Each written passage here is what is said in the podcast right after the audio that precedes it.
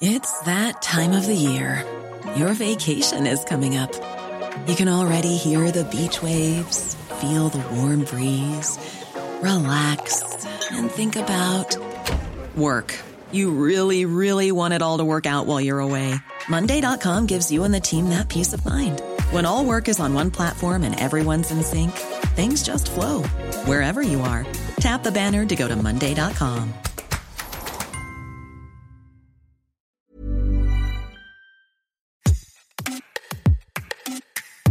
Rupture entre le peuple et les élites politiques qui le représentent. La démocratie représentative est en crise.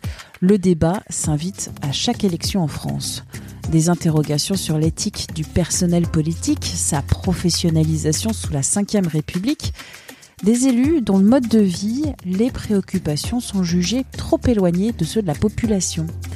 Quels sont les ressorts de la crise de la représentation politique? Pour en parler, dans Minute Papillon, Hélène Leuillet, psychanalyste, philosophe, maîtresse de conférences en philosophie à l'université Paris-Sorbonne, après avoir évoqué la crise de l'exemplarité dans un précédent épisode, Hélène Leuillet détaille aujourd'hui celle de la représentation politique. Cette crise, quelle est-elle? On ne sait plus très bien ce qu'est être représentant, mais on ne sait plus non plus très bien ce que c'est qu'être représenté. Ça va dans les deux sens. La représentation, c'est pas un reflet, c'est pas un miroir exact. C'est-à-dire qu'il y a aussi dans l'opinion une tendance à vouloir que les hommes politiques soient comme nous, qui nous représentent. Mais c'est pas, pas possible. C'est une fonction d'exception que notamment celle qui met quelqu'un au plus haut sommet de l'État ou euh, dans les fonctions euh, publiques les plus importantes. De ce point de vue, on a bien vu euh, l'échec de l'idée de président normal qu'avait incarné François Hollande parce que je pense que cette idée n'était pas très bonne. Alors, si on la remet dans son contexte, effectivement, il s'agissait de s'opposer à l'omniprésidentialité de, de son prédécesseur Nicolas Sarkozy. Et donc là, on comprend très bien qu'il ait voulu prendre le contre-pied. Mais, et on voit très bien là qu'il y a eu des manques à l'exemplarité du côté du prédécesseur de François Hollande. Donc, on comprend que François Hollande ait voulu marquer l'opinion en se démarquant et en voulant se présenter comme un président normal. Mais évidemment, il n'a pas pu tenir ce programme parce que être président de la République, ce n'est pas être normal. C'est précisément occuper une place d'exception. On ne peut pas se balader en scooter, ne serait-ce que parce qu'on est menacé. Et si on est menacé, eh ben, la République aussi potentiellement est en danger parce que pendant un certain temps, il y a une vacance du pouvoir ce qui implique toutes sortes de choses, même sur le plan de la défense, euh, de la sécurité, etc. Donc, le président de la République n'est pas un homme normal pendant le temps qu'il exerce euh, sa fonction. Donc, nécessairement, euh, si on dit que le président est normal, ça témoigne en fait d'une crise de la représentation. Et François Hollande a cru aussi aller dans le sens de l'opinion, et très certainement, ça a plu hein, dans un premier temps qu'il dise cela mais c'est bien aussi la preuve d'une crise de la représentation.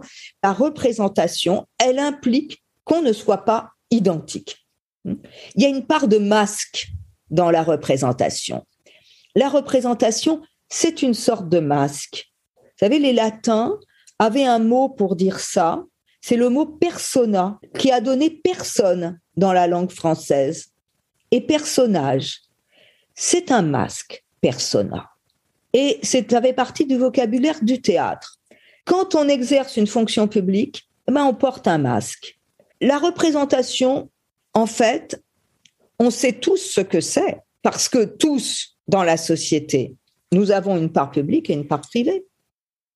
Quand on arrive au travail et qu'un collègue nous demande comment ça va aujourd'hui, on sait très bien qu'il est quand même très malvenu d'étaler tous ses petits malheurs et ses petits bobos un collègue. Donc on sait très bien quelle est la part de représentation. On porte une sorte de masque et c'est seulement en privé, quand il y a affinité avec quelqu'un, que là, on laisse tomber le masque. Et quand on rentre chez soi, et quand on voit sa famille, ses amis, là, on laisse tomber le masque. Ça implique un devoir du côté des hommes politiques qu'ils soient à la hauteur de leur masque, de leur de cette sorte d'uniforme invisible qu'ils portent lorsqu'ils sont investis d'une attente publique, d'une mission publique, et de la part des représentés qu'ils respectent aussi les masques. C'est-à-dire qu'ils sachent que la représentation, c'est pas à l'identique, que l'homme politique, il doit pas être la projection de notre fantasme, que ce qu'il est en privé, ça ne nous regarde pas, ça ne nous intéresse pas, du moment qu'il fait bien son travail. Dans le travail, c'est la même chose. Dans l'enseignement, c'est la même chose. On n'a pas à savoir qui sont nos élèves, comment ils vivent. L'important, c'est le travail qu'ils fournissent. Donc, vous voyez, il y a le respect comme ça de cette médiation hein, qui est entre le privé et le public, les représentés et les représentants. Ça colle pas. On fait pas un. On n'est pas pareil. Mais il y a une sorte de tiers, hein, d'instance tierce entre nous, qui est l'institution. Et la crise de la représentation, elle vient que cette instance tierce, on n'en a plus vraiment l'idée. Hein, qu'on veut être dans des rapports d'interlocution directe, et bien entendu, toute l'évolution du numérique y contribue. Hein. Euh, il n'y a pas que l'individualisme comme cause de, la crise de la représentation, il y a aussi le numérique qui nous encourage à des rapports directs, deux à deux, qui semblent abolir les distances, nous mettre dans une relation horizontale et de proximité, alors que la représentation, elle implique une forme de distance, une forme de tiers entre les interlocuteurs hein, qui font qu'ils peuvent se respecter. La crise de la représentation, c'est nécessairement une crise du respect dans tous les sens du terme. Merci à Hélène Leuillet pour cet entretien. Minute Papillon avec son point d'exclamation, sa petite vignette bleu ciel. C'est un podcast original d'actu généraliste de 20 minutes. Vous le retrouvez gratuitement sur toutes les plateformes de podcast et sur 20minutes.fr. N'hésitez pas à vous abonner à ce podcast. Vous ferez grandir la communauté. Pour nous écrire une seule adresse audio 20minutes.fr. On se retrouve très vite d'ici là, bonne écoute des podcasts de 20 minutes.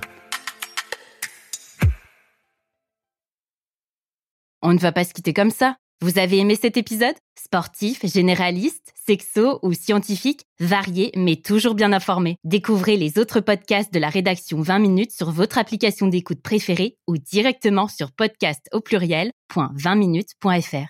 Et merci de nous avoir écoutés.